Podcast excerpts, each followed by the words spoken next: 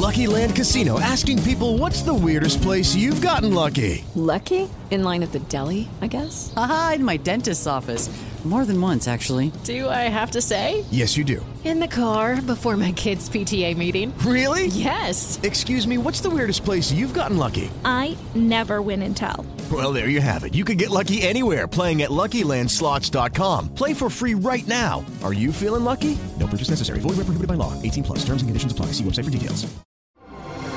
Así sucede con Carlos Martín Huerta Macías. En este podcast recibirás la información más relevante.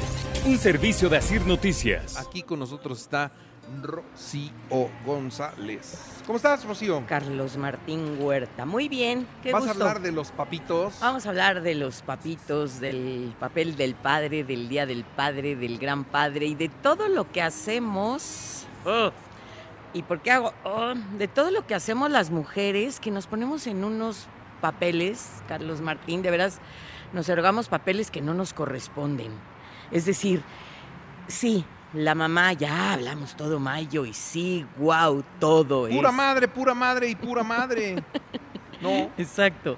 Y a veces el brillo de muchas mamás, pues sí es fuertísimo y entonces eclipsa a los papás. Y estos comentarios, que me lo has escuchado muchas veces, lo he dicho muchísimas veces, esta cuestión de, es que no tuve papá, ¿no? Sí tuviste, sí tuviste. No, es que se fue por cigarros, no Se fue. regresó, se fue. Pero sí existe. Pero sí existe. Entonces, esta cuestión de, bueno, mijito, no tuviste padre, pero tuviste mucha madre.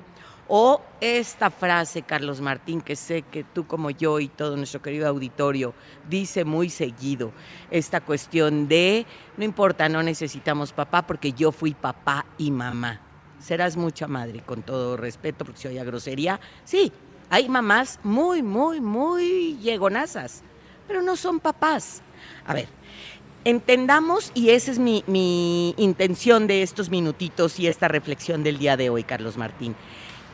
¿Qué da el papá? ¿Cuál es el papel de papá? Porque decimos, sin el papá no hay bronca, sin la mamá, la mamá forma la familia. No quiero quitar nuestro papel como mujeres, pero por favor, no quitemos la importancia del papel de papá.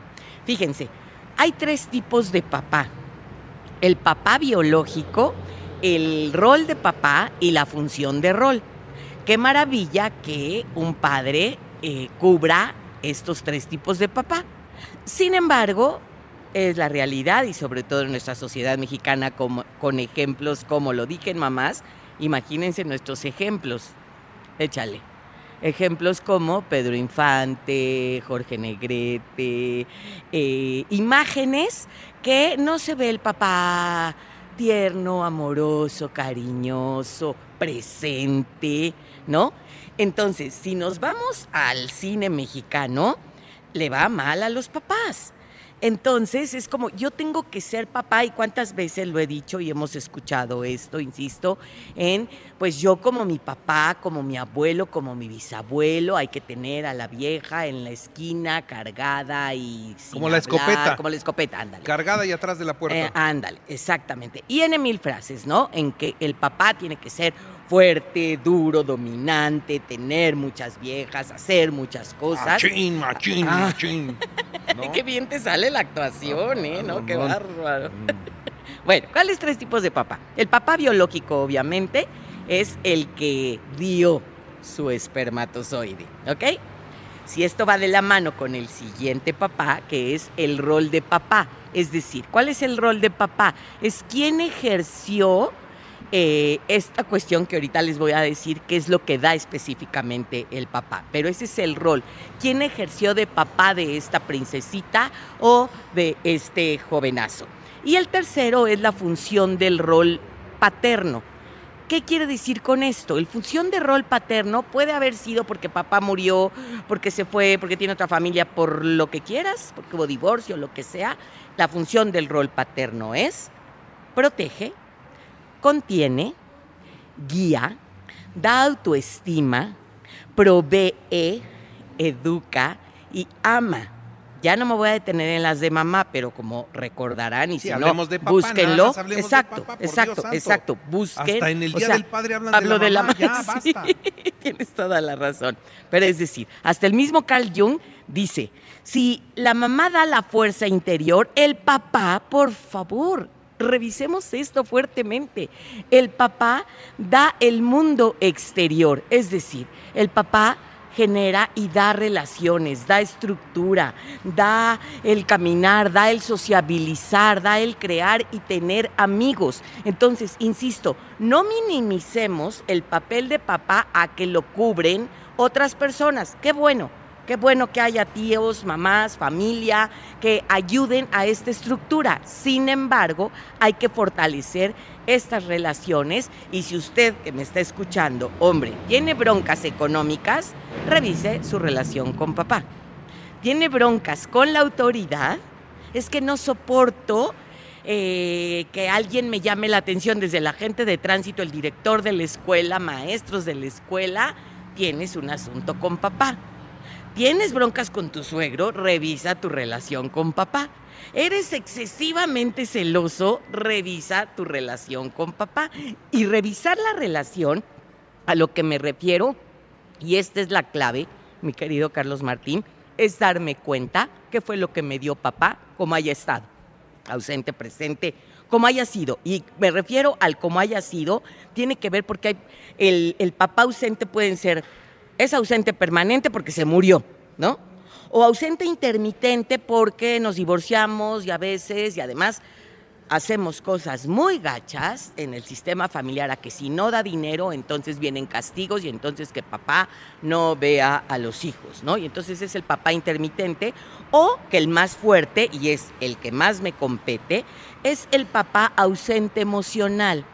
Es decir, estoy pero no estoy, ¿no? Nada más estoy ahí, pues presente, pero no estoy emocionalmente. Y fíjense qué fuerte. Lo que hace específicamente un papá, lo que yo, hijo, hija, recibo, lo más fuerte es de mis dos, fíjense bien, de mis dos a mis 10 años. Lo más fuerte que recibo de mi papá, sea hombre, sea mujer, es, ¿está bien ser yo?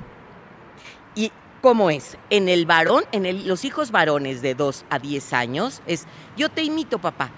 Yo voy a ser que a veces no, yo voy a ser doctor como mi papá, ingeniero como mi papá, etcétera, etcétera, y a copiar las características de papá de los 2 a los 10 años. Ya en adolescencia es, ay, mi papá, ¿no? En la niña, de los 2 a los 10 años, papito, te amo, te quiero, mi vida, mi cielo, mi amor. Y lo que nos contestamos inconscientemente es, ¿está bien ser yo? Esta es la clave, Carlos Martín. Fíjense la fuerza del padre. Yo, niña, hija de 2 a 10 años, digo, está bien ser yo y de acuerdo al comportamiento de papá, depende de la reacción de mi papá, si yo me doy cuenta que no está bien ser yo de acuerdo a lo que tengo que hacer para complacer, entonces empiezo a vivir situaciones en que estoy bien o estoy mal. Y entonces ya no es el enojo con papá, sino empiezo a tener resentimientos, empiezo a tener odios, empiezo a tener enojos con todos los hombres con los que me relacione y que cubra todos estos patrones pego con todos los hombres que me voy a relacionar. Entonces, para terminar, mi querido Carlos Martín, querido auditorio, ¿qué tan valiosa, qué tan valioso me siento para que yo pueda decidir mis relaciones de pareja que sean satisfactorias? Necesito sentir como sentí como con, con mi papá. Si no lo tuve, manita chula, ya, chambéale y desarrolla tu confianza, tu alegría y que no te vivas en la relación con los hombres, las mujeres, en que el sexo es como forma de comprar amor porque tengo que hacer cosas para ser querida, para ser aceptada y el hombre me tengo que comportar como mi papá lo hizo negativamente porque si no, no soy hombre. El ser hombre, el ser papá, tiene muchos, muchos, muchos valores mucho más grandes que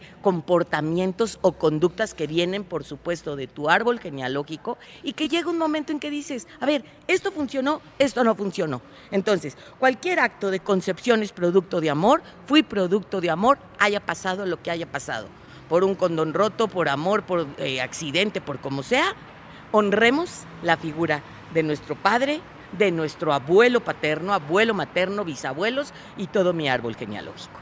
Muy bien. Rocío González, muchas, muchas, gracias. muchas gracias. Abrazo. Gracias. Así sucede con Carlos Martín Huerta Macías. La información más relevante, ahora en podcast. Sigue disfrutando de iHeartRadio.